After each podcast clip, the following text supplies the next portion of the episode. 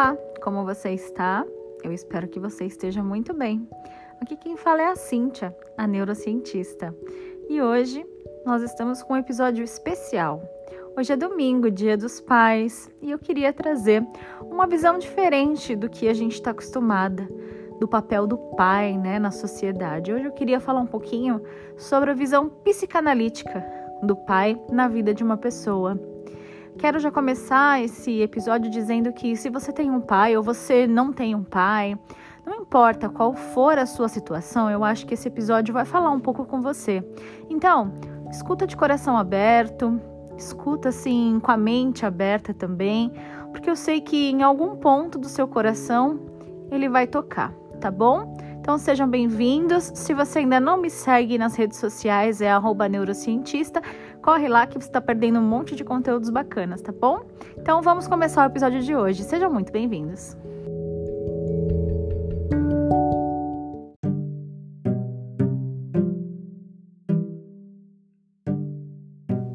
Ainda ontem eu me antecipei ao Dia dos Pais e postei lá no Insta sobre o papel do pai. Muitos de vocês talvez não conheçam o papel do pai na visão da psicanálise, então hoje eu queria trazer isso para vocês. Vocês sabiam que a figura da mãe é a figura que acolhe, né? Dentro do inconsciente da criança, a mãe vai ser sempre aquela pessoa que acolhe, não importa o que aconteça no mundo, a mãe sempre vai estar tá lá para ela. Por mais que isso possa não acontecer. A gente sabe que tem mães que não desempenham muito bem os seus papéis, vamos dizer assim, né? Mas também por outras questões que não cabem a nós. Mas enfim. E o pai é aquela pessoa, é aquela figura que empurra o filho para o mundo, que dá coragem ao filho, que incentiva o filho nas profissões, nas carreiras, que é, leva o filho para experimentar coisas mais assim de aventura, vamos dizer assim. Então, teoricamente, para para psicanálise, psicanálise, o papel do pai é de encorajamento, é de colocar o filho para fora de casa para ver o mundo e enfrentar as coisas, né? Então, o que, que acontece quando o indivíduo, quando a pessoa não tem esse contato com o pai? Ai, aí é uma questão bem delicada, né? Quando essa pessoa não tem, quando esse indivíduo não tem o contato com o pai, primeiro, ele não consegue sair para o mundo. Ele é introspectivo. Tudo aquilo que o pai incentiva, se o pai faltou, obviamente a pessoa, a criança vai crescer, vai se tornar um adulto que vai sentir falta daquilo, tá? Ai, Cíntia, mas eu nem conheço meu pai. Também se aplica isso, gente. Não conhecer o teu pai. Se você não conhece o teu pai, obviamente você também não teve nada disso que eu tô dizendo. Ai, Cíntia, eu conheço meu pai, mas eu sou brigada com ele. Então, isso pode ser um entrave na sua vida. Isso pode ser aí um tremendo de um bloqueio que você precisa quebrar para que as coisas comecem a fluir para você. Ai, Cintia, mas eu nem gosto do meu pai, por que, que ele tem essa influência na minha vida? Simplesmente porque você carrega o DNA dele. E grande parte das coisas que a gente vive ao longo da nossa vida as nossas vivências, as situações que a gente enfrenta, né, ao longo dos dias aí, ao longo da vida, tudo isso é registrado, a nossa história de vida é registrada no nosso DNA. E você, querendo ou não, isso tudo é passado para as futuras gerações. Então você recebeu uma carga do seu pai, sim, mesmo sem você conhecê-lo, ou mesmo você estando brigado, mesmo você não tendo atividade, é, afinidade, simplesmente você recebeu essa carga dele, tá? Essa carga que veio através do seu DNA. Ai, mas eu nem queria isso. Infelizmente, meus caros, você pode até falar, ele é só meu genitor, mas você tá, tá assinando embaixo que eu acabei de falar. Se ele é teu genitor, ele te passou os genes, tá? Então, reflitam sobre isso.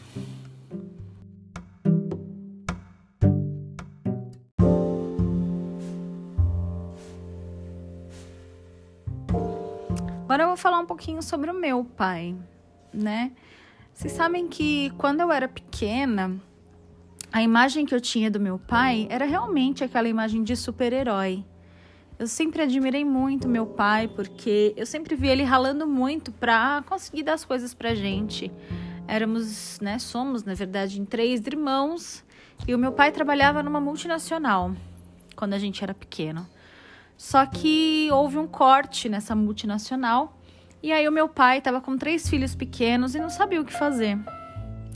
Nessa época a gente estava construindo uma casa do zero. Eu lembro como se fosse hoje que a gente colocou o primeiro tijolo da nossa casa. Meu pai chamou a gente lá no cantinho do terreno, vazio. E aí pegou um tijolo e falou: "Olha, esse aqui é o primeiro tijolo da nossa casa". E a gente estava nessa época de construção que gasta muito e tal, e meu pai perdeu o emprego. E aí ele não sabia o que fazer. Ele pegou o dinheiro da rescisão e, num ato de desespero mesmo, para sustentar a gente, ele comprou o primeiro caminhão. E aí, desde então, meu pai nunca mais largou o caminhão. Meu pai é caminhoneiro. E ele trabalha com transportes até hoje. Ele vai completar 63 anos esse ano aqui. E ele ainda assim continua aí na estrada. Então eu sempre admirei muito meu pai. Mas por outro lado, conforme eu fui crescendo, é, começaram a acontecer vários conflitos assim com meu pai, porque ele sempre trabalhou no trânsito de São Paulo, nas estradas, né, correndo risco, é, com carga, né, com peso. Então ele sempre chegava muito nervoso e às vezes ele não tinha muita paciência pra gente. Então eu me lembro assim de várias vezes a gente ficar ansioso de esperar ele chegar. Ele dava um oi ali pra gente no portão, já entrava, tomava banho e trancava a porta e ia dormir, descansar, porque tava exausto, né? E a gente não podia fazer um barulho em casa para ele não acordar, porque se ele acordasse ele ficava muito nervoso, sabe? E por trabalhar também né, no trânsito de São Paulo, como eu disse para vocês, ele sempre foi muito estouradão, assim, sabe? Eu lembro de um aniversário meu que ele tinha ido viajar e aí ele chegou no dia do meu aniversário, ele tinha passado uns dias fora. E aí ele chegou no dia do meu aniversário e ele tinha prometido que ia comprar um All-Star branco para mim. Olha só, né? Olha as memórias da gente. E aí ele chegou cansadíssimo, tomou um banho, me colocou no carro e foi numa avenida perto de casa, né, onde tinha um comércio, para comprar o tênis para mim. Aí, na metade do caminho, um carro fechou ele. E aí, aquele aniversário para mim foi inesquecível, porque não porque eu ganhei o tênis branco que eu queria, né, o All-Star branco que eu queria, mas porque o meu pai fez uma briga por causa daquele, daquela fechada que o cara deu nele foi uma briga feia, sabe? E aí o que me marcou mais foi o que o cara gritou pro meu pai, gritou: "Vai, seu vagabundo". Ai, aquilo me marcou tanto porque o meu pai tinha acabado de chegar numa viagem longa de caminhão, ele estava super cansado e só para fazer minha vontade, ele tomou um banho rápido, me colocou no carro super exausto e foi, né, comprar o tênis para mim de aniversário e o cara gritou vagabundo. Aquilo me doeu tanto, mas tanto, mas tanto, que eu nem queria mais o tênis, mas meu pai fez questão e aí a gente comprou. Mas várias passagens me marcaram muito com meu pai, sabe? Várias, várias. Ele não é uma pessoa fácil, ele é uma pessoa bravona. Eu sou filha de pai bravão, né? Mas eu fico muito contente de ser filha de pai bravão pelo simples fato de que quando você tem um pai que é bravo, que é pulso firme, você fica duro na queda também. Acontecem várias coisas na sua vida e você vai pro embate. Você não arreda, sabe? E isso eu aprendi com meu pai. Hoje eu não tenho medo de ninguém. De verdade, eu não tenho medo de ninguém, eu não tenho medo de falar as coisas porque o meu pai me criou para ser forte, para ser uma mulher forte. E eu sinto que eu sou, sabe? E isso eu devo ao meu pai.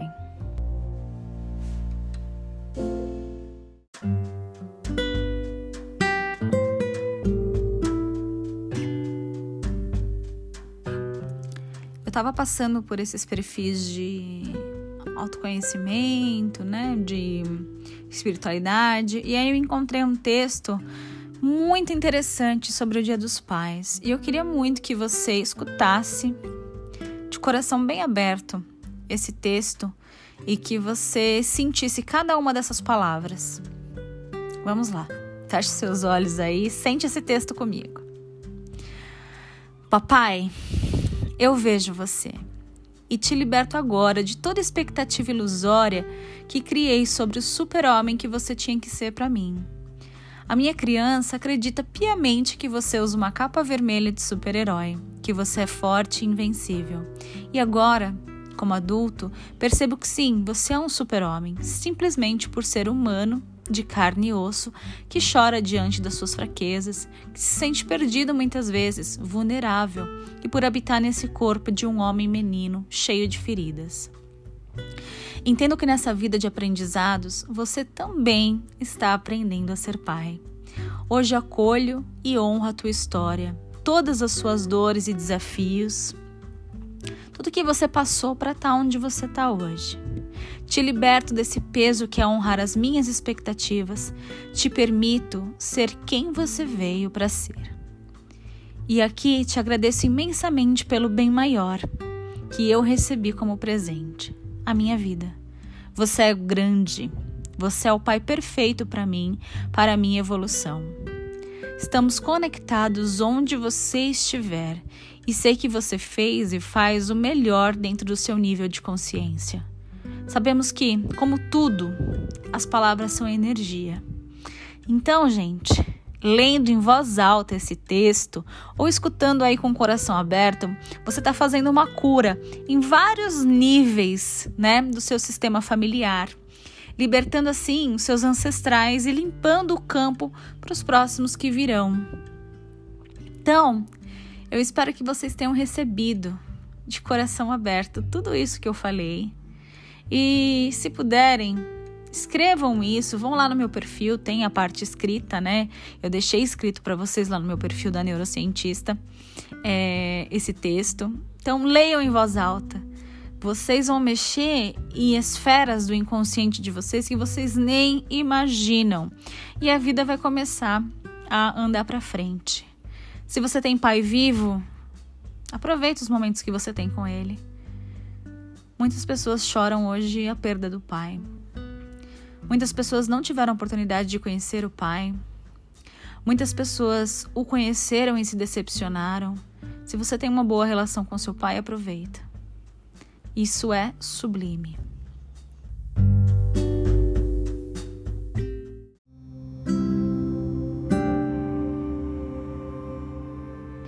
Eu peço que vocês me perdoem algumas deslizadas aí que eu dei, né? Algumas palavras que eu falei meio embargada e de forma errada, mas é que me emociona muito falar sobre família, sobre o pai, sobre a mãe. Eu sou uma pessoa que tinha uma outra visão sobre a vida, mas depois que eu comecei a estudar neurociência, psicanálise, né, eu comecei a entender os meus pais de uma forma diferente. Às vezes eu me pego pensando que seria melhor não ter estudado tanto, que a gente descobre assim coisas tão profundas, né, que mexem com a gente assim de uma forma inexplicável. Mas hoje eu enxergo os meus pais de uma maneira diferente, principalmente o meu pai. Há uma razão para ele ser como ele é. Meu pai é muito carinhoso comigo, né? Até agora eu acho que eu só falei para vocês o lado mais assim do meu pai, mas o meu pai sempre foi muito carinhoso, bravo e carinhoso, na mesma medida, sabe? E eu sou grata a ele por isso, porque o que ele foi para mim, o que ele tem sido para mim todos esses anos de existência, reflete na pessoa que eu sou hoje e reflete também nas escolhas que eu vou fazer daqui para frente. Então, eu estou muito contente de trazer um episódio para vocês que faça com que vocês possam refletir em torno das relações que vocês têm, principalmente dentro da família, sabe? Porque a família é dentro da família que a gente recebe as primeiras coordenadas para seguir na vida. E aí essas primeiras coordenadas que não é a gente que escolhe, mas a gente recebe, né? É, vamos dizer como será toda a nossa, a nossa jornada. Se você optar por estudar assim como eu, talvez você transforme a sua jornada várias e várias vezes. Mas se você optar por não transformar, eu tenho certeza de que você vai levar para várias gerações aquilo que você aprendeu, da maneira como você aprendeu. E há uma responsabilidade muito grande em cima disso. Então eu quero te convidar lá no perfil e aqui no podcast, te convidar a fazer reflexões, transformar a sua visão em torno das coisas.